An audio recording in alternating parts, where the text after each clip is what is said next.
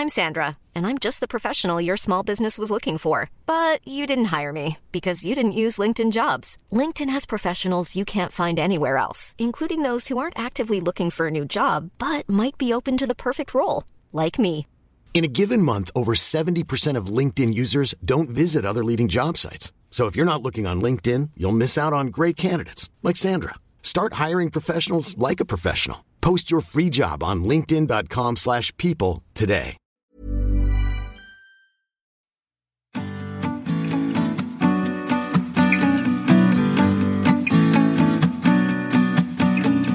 Salut, c'est Clémence Bodoc.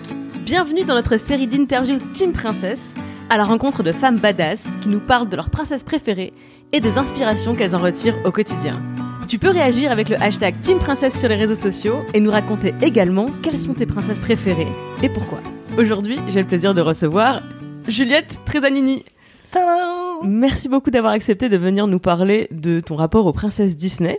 Et sans plus attendre, la question que tout le monde se pose, le public veut savoir, Aïe. Quelle est ta princesse Disney préférée? Bah Ariel, la petite sirène, enfin. Pourquoi? Parce qu'elle me ressemble. Ah bon? Mm. On a un Tu peu le même mi- parcours. Mi-femme, mi-poisson, comment ça se passe? Tu vois bien mes écailles comme ça? J'ai troqué ma belle voix. C'est pour ça que je chante comme une casserole pour des jambes, pour une paire de jambes. Ouais, elle me ressemble beaucoup dans son parcours. C'est- C'est-à-dire, qu'est-ce qui, dans le parcours d'Ariel, euh, fait que tu t'identifies à cette... euh, Parce que Ariel, donc, rem- remettons un peu de contexte, euh, elle a 16 ans, euh, dans le film, elle a 16 ans, c'est la petite dernière d'une famille nombreuse, elle a je sais pas combien de... je sais plus combien de sœurs plus âgées qu'elle, elle a un père assez euh, autoritaire, Autoritaire, là, ouais. qui régente sa vie. Mm. C'est dans ces caractéristiques-là que tu te retrouves C'est plutôt euh, à l'âge de 16 ans, je voulais changer de monde. Voilà, je vivais dans un monde euh, assez rigide, cadré, très chouette, hein, mais euh, voilà, très très normé, et j'avais envie d'être comédienne. Donc c'est en ça qu'elle me ressemble, c'est que je, je voulais aller ailleurs, quoi, côtoyer un autre monde. Est-ce que tu te souviens comment t'as découvert Ariel, tu vois, dans quelles circonstances, quel état d'esprit t'avais Est-ce que quelque part ta relation à Ariel, elle s'est construite avec euh, les années et les revisionnages Je pense, ouais, bah déjà c'est mon enfance. Enfin moi j'ai grandi dans les années 90. Euh, Ariel, je pense que c'est 89. Enfin la petite sirène. Donc euh, donc voilà, déjà c'est un des Disney qui correspondait à l'âge où, euh, j'ai découvert les Disney. Je l'ai vu plusieurs fois. J'ai vu d'autres versions de la petite sirène aussi, pas que Disney. Et je préfère clairement la version de Disney parce qu'elle est elle est comme elle se finit mieux. Elle est plus euh, ouais la, la, la fin est, est plus joyeuse quoi. Ouais, Elle est plus porteuse d'un message d'espoir. Voilà que l'autre qui plombe bien. Euh, La plupart des contes de fées, euh, enfin des contes de fées, des contes, mm, oui, des contes de fées ont des fins euh, extrêmement tragiques et je préfère les versions de Mais Disney. complètement, ils ont trop raison parce que moi j'ai envie de sortir d'un film en me disant hey, il y a de l'espoir. Tu peux changer de monde, tu peux y arriver parce que sinon c'est désenchanté et voilà, les trucs glauques non, c'est pas trop pour moi. À propos d'Ariel, euh, il y a un truc intéressant, je trouve, c'est le rapport à la voix, Mm. au fait que elle, tu disais, euh, toi, euh, à 16 ans, c'est aussi le moment où tu avais envie de changer de monde. Il y a un truc avec euh, la voix VOIX et VOIE, tu Mhm. vois. Changer de voix, oui, VOIE, Ouais. moi c'était ça, je voulais changer de voix. Ma voix qui était toute tracée, que tout le monde m'enviait un peu, c'était dans le business. En plus, mes parents auraient pu m'aider, ils avaient des entreprises, des connexions, etc. Et j'étais assez brillante à l'école, donc c'était un peu tout tracé. Et moi j'étais là, non, je veux pas, je veux aller dans ce monde de cinéma, je ne connais personne, et qui, mais qui m'éblouit, quoi. Donc c'était ce rêve d'aller voir ailleurs, quoi. Et c'était aller voir ailleurs parce que tu étais insatisfaite de ta condition ou plus euh, un désir un peu aventurier euh, Alors les deux, je pense que je trouvais mon monde euh, un peu euh, un peu ennuyeux quoi, un peu pff, qui me correspondait pas, j'étais j'étais voilà, j'étais pas dans les clous. Et l'autre ouais, me paraissait euh, le monde du cinéma, je regardais tous les films euh, avec Meryl Streep et tout et je me disais Ah, mais c'est ça que je veux faire, je veux être elle en fait. Ça a l'air trop bien. Bon, je voyais que la partie glamour, Cannes, festival, je pensais que c'était plus facile qu'après ce que j'ai pu vivre, mais je regrette pas une seconde de l'avoir tenté en tout cas. Je pense qu'Ariel aussi devait se dire que euh, ça allait être plus facile d'explorer le, d'explorer le monde des humains. Et ce que c'est ce que j'ai trouvé très intéressant dans son histoire. C'est le fait que d'avoir des grands rêves et des, des grandes ambitions, des grandes envies, mais qu'en fait, quand tu les entreprends, Mm. tu te heurtes à des, à des obstacles. Alors dans son cas, euh, euh, bon, c'est vrai qu'elle a une méchante sorcière assez trousse. Bah, ça complique les choses. Et toi, par exemple, dans, dans ta vie, est-ce que tu as eu la sensation qu'effectivement, euh, le rêve, le chemin vers le rêve était parsemé d'obstacles Euh, oui, ah, cl- clairement. C'est-à-dire que moi, je m'imagine, je pensais que ça allait être plus facile que ça. En fait, je pensais que j'aurais, oui, la carrière euh, de Marion Cotillard, bien sûr. Je rêvais très haut. Et après, tu te rends compte que bah il y a du monde qui veut faire ça, que c'est compliqué, qu'il faut convaincre tout le monde, les producteurs, etc. Et que tu finis en fait à finir tes cachets euh, au parking de Riche-Orangis en faisant les lutins du Père Noël. C'est ça les débuts en fait. C'est que pour avoir ton intermittence, t'acceptes des choses et tu te dis on est loin du glamour là, on est loin du festival de Cannes quand même. Donc euh, voilà, on fait des trucs d'à côté, des goûters d'anniversaire où on a envie de pleurer parce qu'on se dit mais c'est pas ça que je veux faire en fait, je veux pas être euh, magicienne ou clown ou non, je veux vraiment être comédienne. Donc les années de galère, euh, je pense que toute comédienne s'y retrouve à part à moins d'avoir une chance incroyable. Mais Ou- voilà. Ou Mais d'être comment tu gardes euh, comment tu gardes l'espoir, comment tu gardes la force, tu sais, de continuer à avancer, à croire en ton rêve quand justement tu t'es confronté à des obstacles? Alors au début, tu as la jeunesse et l'insouciance. Et en fait, tu acceptes énormément de choses parce que tu as 18 piges, 19 piges, 20 piges. Et tu te dis, euh, ça va arriver, ça va arriver, ça va arriver. Et euh, ça arrive pas toujours. Faut, fa- faut, faut surtout croire en soi parce qu'il y a personne qui croira en toi. Moi, j'avais une coach euh, horrible, je ne citerai pas le nom, euh, qui m'avait dit que j'étais beaucoup trop expressive pour être comédienne, que j'y arriverais jamais en fait. Et, euh, et je l'ai revue il y a pas longtemps et elle m'a dit ah ça serait bien que tu viennes à l'atelier parce que j'ai toujours cru en toi et je trouve que tu as un beau parcours. Et ça m'a fait tellement du bien de lui dire non. Je ne viendrai pas à ton atelier. Elle m'avait tellement cassée et euh, démoralisée et, euh, et c'est marrant dix ans après elle m'invite en disant je suis très fière de ce que tu as pu voilà. Donc c'est un métier où il faut vraiment vraiment croire en ses capacités et en sa bonne étoile C'est marrant, ta coach, c'est un peu Ursula à, à l'envers. C'est tu ça. sais. C'est que Ursula, elle est d'abord hyper gentille et oh mais je te comprends et je peux t'aider. Euh, viens me voir et je vais trouver euh, des solutions. Je vais t'aider à, à grandir, à sortir, à, réaliser euh, tes rêves. Et, euh, et en fait, euh, pas du tout bienveillant. pas du tout bien intentionné comme euh, comme personne et toi j'ai l'impression que c'était un peu l'inverse Bah, d'abord un elle peu, bah non, c'était t'a un peu Ursula parce qu'elle elle m'a dit viens dans mon cours, viens payer des années, viens donne-moi ton donne-moi ton argent pour que je te forme et à la fin mais non finalement on va pas y arriver avec toi. Mais mais mais euh, j'ai bien fait de persévérer parce que voilà je suis plutôt contente là. Ce que j'aime beaucoup chez Ariel et ce qui m'a fasciné les premières fois que j'ai vu le, le film, c'est sa capacité d'émerveillement infini. Je Mm. veux dire, elle est quand même en train de prendre une fourchette pour la découverte du C'est siècle. génial. Oh, ça c'est une trouvaille. Non, un objet très rare et follement original. Ah oui Qu'est-ce que c'est Euh, C'est un euh, zirgouflex. Les humains se servent de ces pics-pics euh, pour ratisser leur poil de tête. Regarde, un petit tortillon par ici, une petite tirette par là, et hop Tu te retrouves avec une coiffure mode, esthétiquement très adaptée, qui est le summum du chic chez les humains. Un zirgouflet. Moi dès qu'il y avait une caméra, je m'en foutais que le court métrage soit tout pourri, euh, que, que que le réalisateur euh, ça soit son premier film et que euh, et que on bouffe des des sandi- sandwich Lidl le midi. C'est-à-dire qu'à partir du moment où j'ai mis un pied dans ce monde-là, je trouvais que tout était merveilleux, même si j'étais pas payée, même si c'était galère, même si le produit final était pas parce qu'on en a fait un des merdes. mais euh, mais au final euh, tout me paraissait formidable. Euh, parader à Avignon pour vendre sa pièce sous le cagnard pendant des heures je trouvais ça génial. Parce que je faisais enfin ce que j'aime. Et je trouve qu'il y a dans cette capacité d'émerveillement souvent un regard assez négatif, tu vois, de qu'on rattache à la naïveté. Et toi, est-ce que c'est quelque chose que tu as ressenti ou au contraire, tu l'as gardé comme une comme une force, comme une ouais, comme un atout finalement à pouvoir sans arrêt voir la, la beauté, la poésie du quotidien. ah bah sinon j'aurais arrêté mille fois. J'aurais vraiment arrêté mille fois. C'est à dire que c'était enfin j'ai des périodes où on se dit mais c'est pas possible. Et non je voyais toujours un tiens ça, ça peut me faire un contact ça me fait des images. Euh, et puis au final tous les trucs nuls que j'ai fait à un moment donné se sont emboîtés pour pour faire un truc bien comme bref par exemple sur Canal c'était des contacts de trucs un peu pourris que j'avais fait avant et on se retrouve et on fait enfin un truc bien donc je pense que faut pas hésiter Ah, c'est euh, presque un ingrédient de la persévérance chez toi, de, rester optimiste et Ouais. d'aller vers l'avant, euh, vaille que vaille. Je pense que oui, mais je pense qu'il en faut euh, dans les métiers artistiques en tout cas. Dans Ouais. l'histoire, euh, dans l'histoire d'Ariel, Bon, alors, j'ai revu le film très récemment avec un regard euh, assez féministe, du coup, et le personnage du père m'a vraiment, euh, m'a vraiment choqué en fait dans sa sévérité, et je me suis souvenu que c'était sans doute le premier euh, film Disney que j'avais vu étant petite où j'avais eu peur d'un d'un personnage et donc pas de la sorcière mais du mais de ce père qui est presque tyrannique avec elle et, et alors je- avec le recul d'adulte je comprends que c'est pas forcément euh, euh, que l'idée à en retenir c'est pas que son père est méchant c'est plus une espèce d'allégorie de on fait pas ce qu'on veut dans la vie il y a des gens qui essayent de, de, de cadrer de décider pour toi C'est ça. Ou alors c'est par peur pour la protéger aussi. Euh, Il y a peut-être beaucoup Tu d'amour. encore allé derrière. voir le monde interdit, n'est-ce pas? Réponds Je n'ai rien fait de mal. Oh, Ariel, combien de fois faudra-t-il que je te mette en garde? Imagine que tu as été découverte par ces barbares, par, par, par l'un de ces humains. Ce ne sont pas des barbares, Ils personne. sont dangereux. Et je n'ai pas envie de voir ma fille accrochée à l'hameçon de ces mangeurs de poissons. Et à la fin, on faut pas oublier qu'il donne sa bénédiction au Ouais. couple et à sa nouvelle vie. Et à, voilà.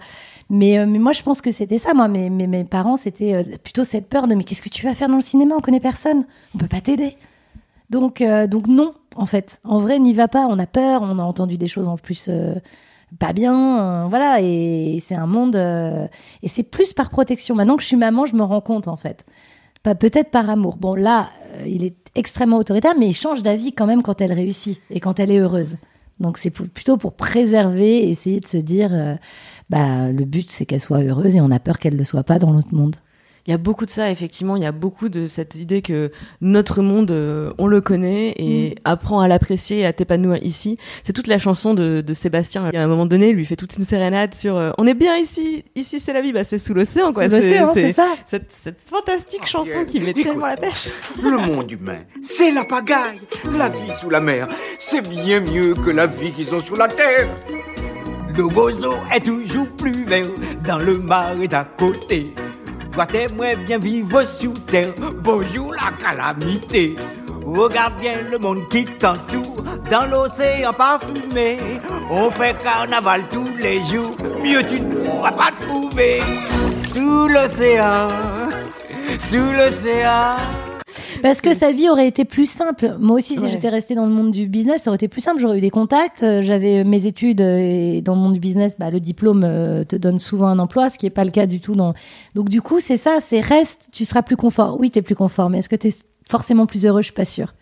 Et en même temps, est-ce que tu es plus heureuse à, euh, dans le cas d'Ariel, tu sais, sans arrêt aller chercher le bonheur ailleurs? Ah, alors ça, c'est un vaste sujet. Euh, effectivement, mais ça, c'est avec le temps, la sagesse, l'âge. C'est ça qui est bien quand tu vieillis, c'est que tu apprécies beaucoup plus que tu as.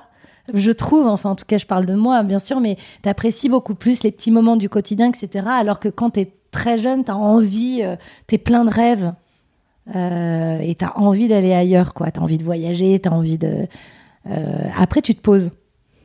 Et du coup, tu fais un travail sur toi, tu fais du yoga, et t'es plus serein. J'ai- moi, j'ai moins ce, j'ai moins cette impression que ça vient avec l'âge, parce que euh, j'ai toujours ce côté, j'ai vraiment toujours le côté d'Ariel, d'insatisfaction du, du présent Du et de ce que j'ai, et toujours quand même cette, cette espèce de d'envie d'ailleurs, d'ouverture, d'exploration, d'aventure. Et je t'avoue que c'est pas un truc qui est en train de de s'apaiser euh, Mm. chez moi. Au contraire, en fait, c'est plus les années passent et plus je me dis faut pas attendre. Enfin, allez, c'est maintenant. Je, je plaque tout, je me barre. euh, et vraiment, il y a deux ans, c'est ce que j'ai fait. J'ai j'ai tout plaqué. Je me suis barrée en Indonésie en disant, euh, je vais devenir prof de plongée. et, et je suis pas sûre de revenir. Et c'était libérateur en fait de se dire, euh, allez, je change de monde, je change d'univers, je pars avec un sac à dos et c'est tout ce que j'ai. Et peut-être je reviens pas. Et paradoxalement, c'est le fait de partir et de tout plaquer qui m'a redonné envie de, de retrouver ma vie ici et de reprendre ma place quelque part et qui m'a enfin euh, permis d'apprécier ce que, ce que j'avais. T'as jamais eu comme ça des envies de tout plaquer? C'est marrant parce qu'on on doit se ressembler. Ben, moi, c'était à Bali.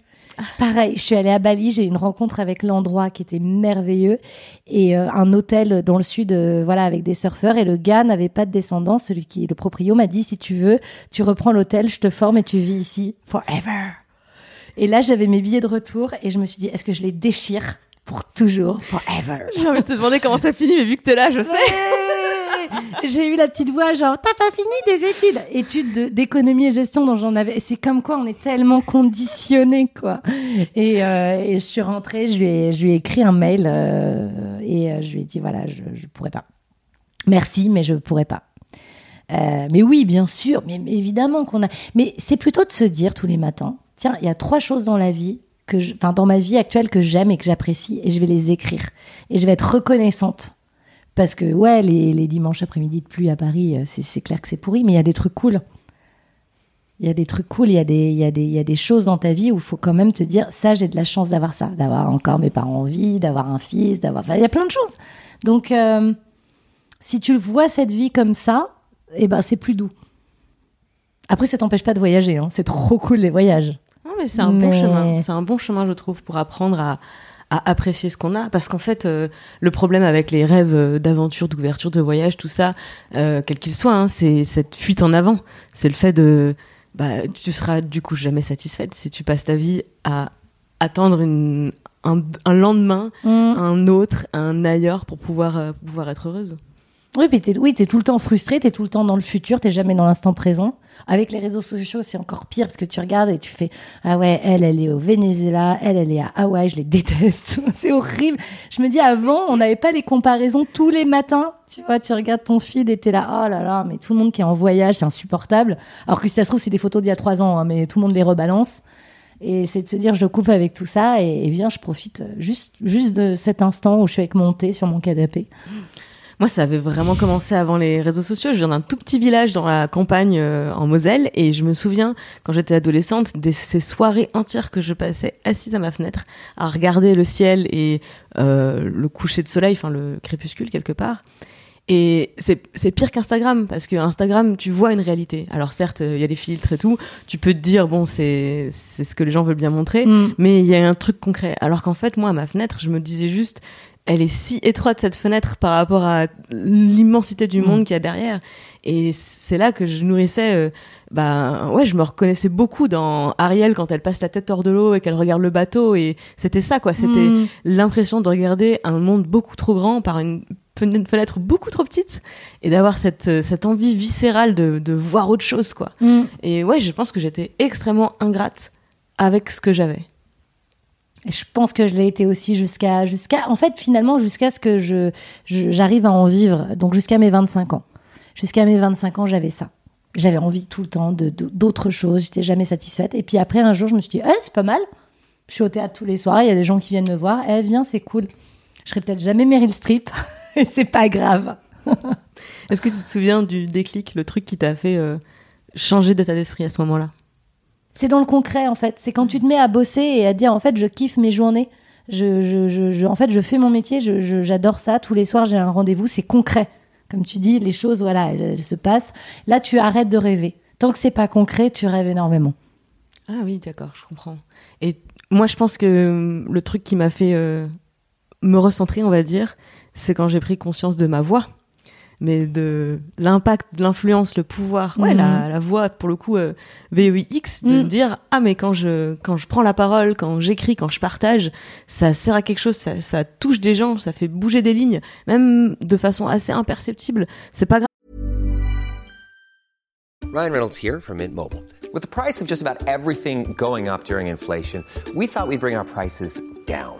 So to help us, we brought in a reverse auctioneer, which is apparently a thing. Mint Mobile unlimited premium wireless. Ready to get 30, 30, bit to get 30, bit to get 20, 20, 20, bit to get 20, 20, bit to get 15, 15, 15, 15 just 15 bucks a month. So, Give it a try at mintmobile.com slash switch. $45 upfront for three months plus taxes and fees. Promo rate for new customers for limited time. Unlimited more than 40 gigabytes per month. Slows. Full terms at mintmobile.com. grave quoi. C'est je, je suis utile euh, là où je suis je, je suis importante. Et bah ça m'a vraiment permis de me de me recentrer sur moi sur le moment de ma vie où j'étais et d'arrêter quelque part cette euh, cette fuite inexorable en avant. Est-ce que toi aussi t'as as eu ce moment euh, dans ta vie où t'as pris conscience que bah, t'as fait t'avais une voix t'avais un impact sur les autres?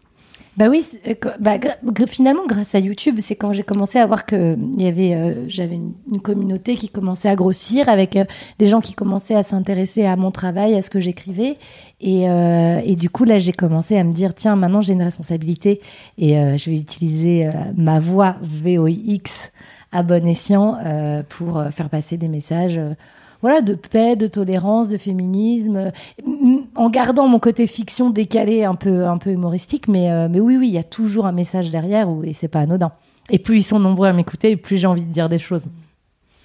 C'est c'est fou comme avec le recul de l'âge, je Mm. me rends compte aujourd'hui à quel point le sacrifice d'Ariel est terrible. C'est-à-dire que quand Ouais. j'étais petite et que je regardais le film et ouais, elle donne sa voix pour avoir des gens, mais au bout de trois jours, elle va récupérer parce qu'évidemment qu'elle va réussir à se faire embrasser par le prince. Voyons, Elle est si elle est mignonne. tellement belle, elle est tellement, enfin, Elles sont est pas- toutes belles, elle- hein, les elle est parfaite, Disney, elle est attention. parfaite. Donc évidemment, et, et avec le recul, je me dis, mais non, ta voix, n'abandonne jamais ta voix. Ce que je veux de toi, c'est ta voix. Ma voix?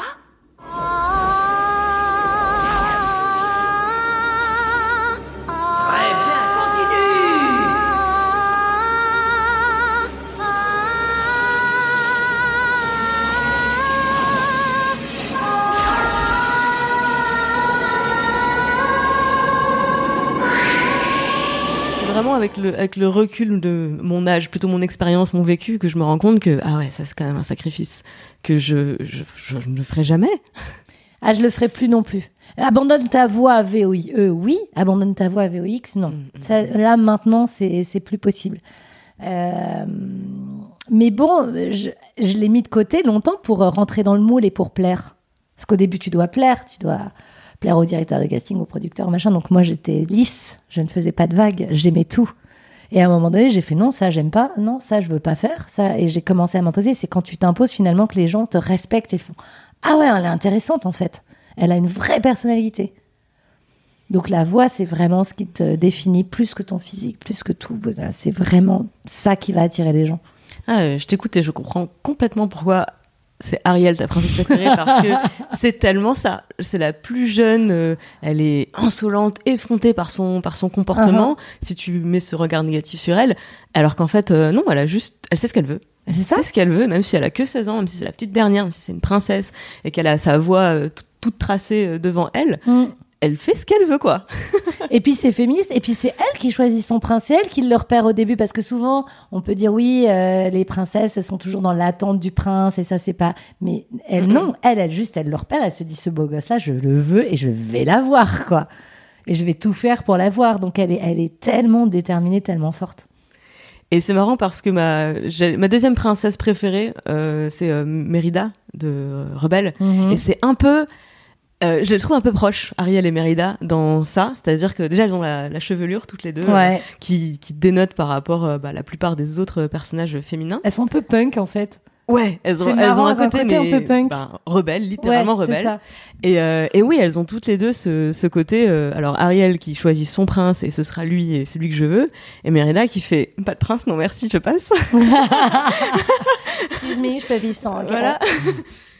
Ouais. Et dans les deux cas, euh, elles m'ont inspiré ça, elles m'ont inspiré cette euh, attitude de liberté Mm. et ouais, d'empouvoirment individuel de je fais mes choix, je décide de ma vie. Ben voilà, moi ça serait Ariel et, et peut-être Pocahontas. Ah oui. La deuxième, parce que voilà, elle est, elle est quand même extrêmement. Bah, c'est elle qui sauve littéralement euh, son prince. Donc j'ai j'ai bien aimé le rapport qui s'est échangé à ce moment-là. Mais c'est encore, je trouve ça Ariel encore plus surprenante qu'elle est arrivée peut-être 15 ans avant Pocahontas. Donc c'est vraiment pour moi euh, quoi, il y a 89 et Pocahontas c'est quoi 98 Peut-être que je me trompe dans les dates. Hein. Faut, faut pas. On fera du fact-checking. Ouais, voilà. Mais en tout cas, à 10 ans avant, donc je, je trouve, je la trouve encore plus euh, moderne pour son époque. Et c'est quelque chose, j'étais complètement passée à côté de ça. C'est-à-dire que, bon, en grandissant, j'ai vu tous ces films, j'ai adoré ces films. Et hum, après, j'ai eu une période de découverte du féminisme euh, assez euh, assez colérique, on va le dire. Et j'ai eu un moment de, de, rejet de toute cette culture-là en me disant euh, je, je n'adhère pas à cette représentation de, de, la femme, de leur destin, tout ça. Et avec le recul, je me suis rendu compte qu'il y avait beaucoup plus de féminisme dans ces histoires que ce que je pensais. Mhm. Parce qu'en fait, la plupart de ces, de ces princesses, et ben notamment des, des exemples comme Pocahontas, Ariel, euh, Rebelle, mais j'aurais pu citer euh, Tiana de La princesse à la grenouille que j'avais j'avais énormément euh, aimé euh, au cinéma et j'étais déjà très adulte à l'époque. Mhm, au Mulan. mais c'est- ou- pas grave, tous ces, ces films sont aussi pour les adultes. C'est ça que j'aime avec ces histoires-là. Et à chaque fois, je me disais, euh, ah mais elles sont beaucoup plus libres, elles sont beaucoup plus indépendantes, elles sont beaucoup plus en contrôle de, de leurs envies et de leurs choix que ce que j'imaginais en, en y plaquant une, une lecture, j'allais dire féministe, un peu trop théorique, un peu trop, euh, ouais, si tu veux te marier et, enfin, voilà, si tu veux te marier avec un prince, t'es encore, t'es encore enfermé dans un schéma. Et en fait, euh, non, le féminisme, c'est faire ses propres choix et Mhm. pouvoir être libre de les faire. Et si ton souhait est d'épouser un prince, deviens une princesse, vraiment. Oui, et le prince, c'est la, c'est la métaphore de, en fait, euh, euh, l'homme qui te- qui t'attire, que t'admires, etc. C'est pas le prince en soi, c'est pas euh, le mec riche, le mec du royaume, c'est pas ça, en fait. C'est pas des michetots, les princesses. non, mais c'est ça, en fait. C'est plus de se dire que dans tes yeux, c'est ton prince. Et surtout, elles sont au centre de l'histoire. Et ça, c'est extrêmement rare. C'est-à-dire que c'est elles qui ont fait les titres des films. C'est des héroïnes. Ben, c'est des héroïnes. Elles ont le titre du film et c'est tout autour d'elles. Et ça, mais Dieu sait que c'est tellement précieux euh, quand, tu, euh, quand tu fais ce métier de comédienne tu te dis, ah, parfois on a des rôles de faire valo- valoir. Bah, elle, euh, c'est vraiment elle qui lead et, et c'est limite le prince qui est un peu euh, euh, passif à côté. Il y a un autre aspect de la vie d'Ariel qui, qui m'avait beaucoup inspiré, c'est son, c'est le rapport à la désobéissance. Mm. J'ai vraiment été élevée comme une petite fille sage et je dis ça, c'est pas du tout une critique de l'éducation que mes parents m'ont donnée, c'est, c'est plus un modèle de société où on, on éduque quand même pas mal les filles à être gentilles, euh, ne pas faire trop de bruit, ne pas faire de vagues, etc., etc. Et, et ouais, Ariel avait ce côté presque effronté dans sa, dans sa liberté. Est-ce que toi, dans ta vie, tu as eu des, des moments de, de désobéissance où tu t'es dit, je sais ce qu'on attend de moi et je vais pas le faire? Oui, bah Ah. oui. Moi, alors moi aussi, je suis une petite fille sage, euh, trop sage. Avec le recul, j'ai envie de me secouer. Euh, et euh, oui, les, les, les premières fois que j'ai désobéi, ça m'a. En, en plus de ça, c'est bien de désobéir parce qu'en fait, c'est ça qui te rend libre et c'est ça qui te rend intéressante. Et, euh, et j'ai eu mes premiers rôles en désobéissant au directeur de casting qui me disait fais-le comme ça le rôle. Et je sentais pas comme ça. Je me disais mais non mais je vais pas le faire comme les 40 autres filles qui l'ont fait avant moi. Et je faisais des interprétations très étranges. Et en fait c'est là où j'ai été repérée par mon premier réalisateur qui a fait mais elle je la veux, elle est géniale, elle a fait un truc. euh. Et j'avais lu une interview de DiCaprio qui pour moi est voilà l'acteur euh, le plus doué de sa génération. Et il avait dit le, le premier casting que, que j'ai réussi à faire, c'est quand, euh, enfin, où j'ai été prise, c'est que je me suis mis à hurler à un moment donné, alors que c'était pas du tout écrit dans le dans le truc. Et je me suis mis à hurler, à taper une crise de folie. C'était pour Gilbert Grape où il joue, voilà. Et, euh, et en fait, ça a un peu surpris tout le monde. Ils ont dit bon, je sais pas si on va montrer ça au Réal. Finalement, le Réal a vu et a dit c'est lui. Voilà. Donc c'est sortir de ce qu'on t'impose, des clous, de ce qu'on attend de toi, pour surprendre et se dire en fait, elle est un peu unique. C'est cool ce qu'elle fait. Vraiment, je te remercie pour ce que tu viens de dire parce que c'est hyper important et tu l'as vraiment très bien dit. Ce côté désobéir, ça veut pas dire euh, déranger les autres, ça veut pas dire gêner, ça veut dire se retrouver soi-même, en Mm. fait, se trouver soi-même avant de se retrouver, tu vois. Et j'avais tellement une image négative de la désobéissance comme quelque chose qui, comme une transgression, comme euh, une faute, une, euh, ouais, sortir de, de, de ce qu'on attend de toi, c'est forcément choquer, c'est forcément déranger. Et en fait, rien de tout ça. L'objet de la désobéissance, ça n'est pas de, de faire son intéressante ou de retourner la table ou que sais-je. L'objet, c'est se mettre soi-même au centre de sa vie. C'est hyper important, c'est tellement précieux, quoi. tout, je pense que quasiment tous les gens qui ont réussi sont passés par la désobéissance. Tous les gens qui ont créé, qui ont innové, qui ont dit bah non ça je, je vais je vais aller voir ailleurs, je vais aller voir ce qui se passe ailleurs, je vais trouver mon propre euh, truc, mon propre produit et là ils sont devenus même dans le business, enfin non, ils sont devenus à mon avis euh, euh, des, des, des personnes successful parce qu'ils ont désobéi. Sinon t'inventes rien de nouveau. Tu disais tout à l'heure que tu es maman, tu as un petit garçon, c'est Mm. ça? Il a quel âge? 5 ans et demi. Et alors, est-ce qu'il regarde des films Disney? Est-ce qu'il a une princesse pré- Disney préférée? Ah, alors, il y a Natou qui lui a offert euh, des petites figurines de la Reine des Neiges. Et, euh, et donc, il regarde pas mal la Reine des Neiges. Euh, il chante Libéré, délivré d'ailleurs, beaucoup. Et il a fait un spectacle de fin d'année euh, où il était au centre avec toutes les filles. C'était très très mignon sur Libéré, délivré. il a fait un solo. Donc lui, il est très Reine des Neiges. Ouais, bah c'est sa génération. C'est très mignon. Après, moi, je lui fais aussi découvrir euh, des, des, des plus vieux Disney, mais je lui ai fait découvrir Rox et Rookie. Et en fait, j'avais oublié que c'était si triste. Et ça l'a, ça l'a ravagé. Moi, j'avais un souvenir, euh, voilà, ça l'a, ça l'a complètement ravagé, Rox et Rookie. Et après, on est passé à Mary Poppins. Grand moment, Mary Poppins. Mais c'est hyper important aussi euh, les histoires euh, tristes, les histoires de deuil, parce que c'est c'est fondateur, c'est formateur dans ta construction. Donc c'est hyper important. Sinon, le héros n'a pas de quête. Ouais. Mais en fait, quand même, les parents meurent très vite hein, dans les Disney. Un autre sujet à propos d'Ariel, euh, avec le recul, encore une fois, je, l'ai revu en me disant, mais c'était un des premiers films qui m'ont sensibilisé à l'écologie. Oui, complètement. Tu mets la tête sous Mm. l'eau et tu te rends compte de la richesse de ce monde complètement inconnu. C'est intéressant comme c'est complètement renversé parce que euh, nous, on a l'habitude de voir le monde à la surface comme euh, bah, notre euh, zone de confort, notre euh, espace de sécurité, d'exploration aussi d'aventure. Et sous l'eau, c'est un peu, c'est clairement hostile. Déjà, on peut pas respirer, problématique. et, et en fait, c'est à la fois fascinant et, et ça fait peur. Et dans La Petite Sirène, la normalité est inversée. C'est Mm. sous l'océan qui devient la zone de confort et ce monde merveilleux, et la surface qui est angoissante euh, et inconnue. Est-ce que tu as déjà eu cette sensation dans la vie d'être euh, toi-même dans une zone de confort et de regarder, euh, d'avoir cette, cette double rapport à l'inconnu de ça me fascine et en même temps ça me fait peur Toujours. Dès que je suis dans une zone de confort, je me dis, il faut que je fasse autre chose. Il faut que je tente un nouveau défi. Moi, c'est vraiment ça. J'ai toujours besoin de me mettre en danger. me- C'est ça mon adrénaline et c'est ça qui m'excite énormément. Tous les matins pour me lever, c'est dire, hey, je vais faire un truc nouveau. Je vais apprendre un nouveau truc. Je vais, euh, je vais, bah, j'ai fait de la plongée récemment Euh, et, euh, et en fait, j'ai toujours eu peur un peu des océans parce que j'ai toujours eu peur qu'une un, une pieuvre m'attrape le pied et me tire vers le. Non, mais c'est vraiment stupide. Et donc, du coup, quand je nage, je suis toujours à 360. Est-ce qu'il n'y a pas une pieuvre? Est-ce qu'il n'y a pas. Enfin, voilà. C'est absurde. Ou bien un requin. Parce que là, les dents de la mer, merci Spielberg, euh, ça m'a bien traumatisé aussi pendant toute mon enfance. Et là, en faisant de la plongée, j'ai reconnecté avec, euh, avec la beauté de l'océan, avec ce côté genre, Ah, c'est paisible, j'adore, c'est Mais oui. zen. La plongée, c'est ma passion, vraiment. La découverte de la plongée, C'est trop bien. ça a changé ma vie. Mm. Mais juste sur les pieuvres, alors c'est pas du tout débile, j'ai rigolé parce que en vrai, une pieuvre n'a pas la force de t'entraîner par le fond. Néanmoins, anecdote, car comme ça je me tape la fiche. Quand j'étais euh, petite, donc je vivais juste à, à côté d'un étang. Et euh, bah, tu sais comment c'est les, les étangs, les berges sont parfois très euh, fragiles. Et si tu t'approches trop près, tu peux provoquer un effondrement et tomber dans l'étang. Plutôt que de nous expliquer ça, ma mère nous avait dit à mes frères et moi attention, ne vous approchez pas des bords de l'étang, car il y a une sorcière qui vit au fond de l'étang. Et si vous vous approchez trop près, elle va vous attraper et vous noyer.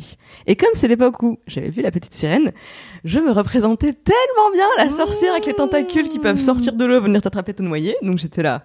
Ok, legit, je, Je m'approche pas. pas. Sauf que c'était l'année où j'entrais au CP et que bah, dans le village, euh, on n'était pas beaucoup d'enfants, donc euh, toute la classe était mes amis. Et la maîtresse avait demandé un jour, euh, on parlait des étangs, des rivières, machin. Est-ce que vous savez pourquoi il faut pas s'approcher d'un étang? Et là, Clémence Bodoc, Hermione Granger. oui, Clémence? C'est parce qu'il y a une sorcière qui vit au fond de l'eau et que si on s'approche trop près, elle nous attrape, elle nous noie. Mais j'ai dit ça avec la certitude de quelqu'un qui réussit euh, le théorème de Pythagore. Vraiment, c'était. Elle m'a regardée, elle était là. Euh, qui t'a qui t'a dit ça? Ma maman. Wow, convocation de la mer. Alors, il faut arrêter le LSD. Du coup, elle, explique pour toute la classe que, alors non, c'est pas, non, il n'y a pas de sortir dans les tentes, c'est pas ça le problème. Et en fait, le- je me souviens que j'étais, vraiment, j'étais un peu euh, perplexe. Et le soir, j'avais dit à ma mère, fait, pourquoi tu m'as menti au sujet de la sorcière? Mais c'est vrai que c'est- Pourquoi tu m'as pas juste expliqué que c'est parce que les berges sont friables et que c'est dangereux de s'approcher Et t'as vraiment une gamine de 7 ans qui vient voir ta mère en disant ça Pourquoi tu m'as pas expliqué tout simplement que c'est parce que les berges sont friables? Donc la peur d'être euh, noyé euh, Mhm, par une je pieuvre, je, D'accord. I can relate, je compatis parfaitement. Mais oui, effectivement, la, la, la sérénité, la tranquillité d'être sous l'eau en plongée, c'est une sensation, mais C'est paisible. ouais. C'est vraiment fou. Alors que justement, de, de l'extérieur, euh, je, avant mon baptême de plongée, j'avais fait une crise d'angoisse sur le bateau qui m'y emmenait, tellement j'étais paniquée à l'idée d'aller sous l'eau, mettre la tête sous l'eau, dans cette immensité de bleu, de pas pouvoir respirer librement. euh, j'étais vraiment mal. Et j'adore la sensation qu'on a de son corps tout d'un coup. Enfin, il y a plus. euh, t'as mal au dos sur terre, tu descends, t'as plus mal nulle part. C'est vachement bien. C'est vraiment. euh, Et puis la liberté de mouvement Mm. où tu bouges un peu les épaules et tu tournes parce qu'il y a plus, euh, t'es en équilibre en fait, Mm. tu flottes quoi. Et cette la force que donnent les palmes, euh, c'est marrant parce que Ariel troque ses- sa queue de sirène contre une paire de jambes. Et nous. euh, Mais à quel point, à quel point, qu'est-ce que je donnerais pour avoir une queue de sirène et pouvoir plonger euh, comme ça, quoi, sans rien, euh, en apnée, avec un soutien-gorge coquillage. Toujours très chic, hein, toujours. Et les cheveux secs, je sais pas si t'as remarqué, elle a les cheveux secs quand, Quand même. elle sort de l'eau, absolument. Ça, c'est vrai. Mais c'est- même dans l'eau, finalement. Parce qu'ils sont. Ah oui, sa, sa coiffure tient Bah, comme C'est ça. la coiffure, ouais, Mm. c'est. euh, c'est le brushing, quoi. T'as pas les cheveux plaqués comme nous. Je crois que ce que j'ai préféré dans Ariel, c'est tout ça. C'est ce renversement du, du, du réel et de l'imaginaire, de euh, apprendre à aimer ce qu'on a sans renoncer euh, au rêve d'ailleurs. Mm. C'est cette, euh, cette, cette liberté qu'elle a, la- son rapport à la, à la désobéissance à l'autorité, hyper intéressant. Et euh, et enfin, je suis vraiment ravie d'avoir pu avoir cette discussion avec toi, euh, Juliette. C'est- C'était hyper inspirant. Donc, Moi, j'ai adoré. Beaucoup. Et il y a une dernière chose, c'est que je trouve que dans ce conte de Disney, c'est tu gagnes à prendre des risques. C'est-à-dire que voilà, elle a pris des risques et au final, elle a tout ce qu'elle veut. Donc en fait, vas-y, tu vois, tu t'as pas grand-chose à perdre finalement. Enfin, euh, sur un malentendu, ça peut marcher. Donc oui, moi aussi, j'ai adoré. Merci beaucoup. C'est cool. Merci Juliette. On peut te retrouver sur euh, la chaîne Parlons peu, mais parlons. Mhm. Et puis euh, sur Mademoiselle également, Mhm. euh, car on parle régulièrement de, de ces projets. Et on va pas s'arrêter en si bon chemin. Et ma chaîne perso, Juliette Trezanini. Merci beaucoup. Merci Clémence, bisous. Merci beaucoup d'avoir écouté cette interview. Toi aussi, viens nous partager tes anecdotes, tes histoires de princesse sur le hashtag Team Princesse sur tous les réseaux sociaux. Et si ça t'a plu, partage ce podcast autour de toi ou sa version vidéo que tu pourras retrouver sur YouTube. Tu peux nous soutenir en allant mettre 5 étoiles sur iTunes et un commentaire gentil parce que j'adore l'amour. Et abonne-toi à nos podcasts pour ne rater aucune de nos créations originales. Tu peux également aller écouter un autre entretien de la Team Princesse, par exemple celui de Mathilde avec Florence Porcel.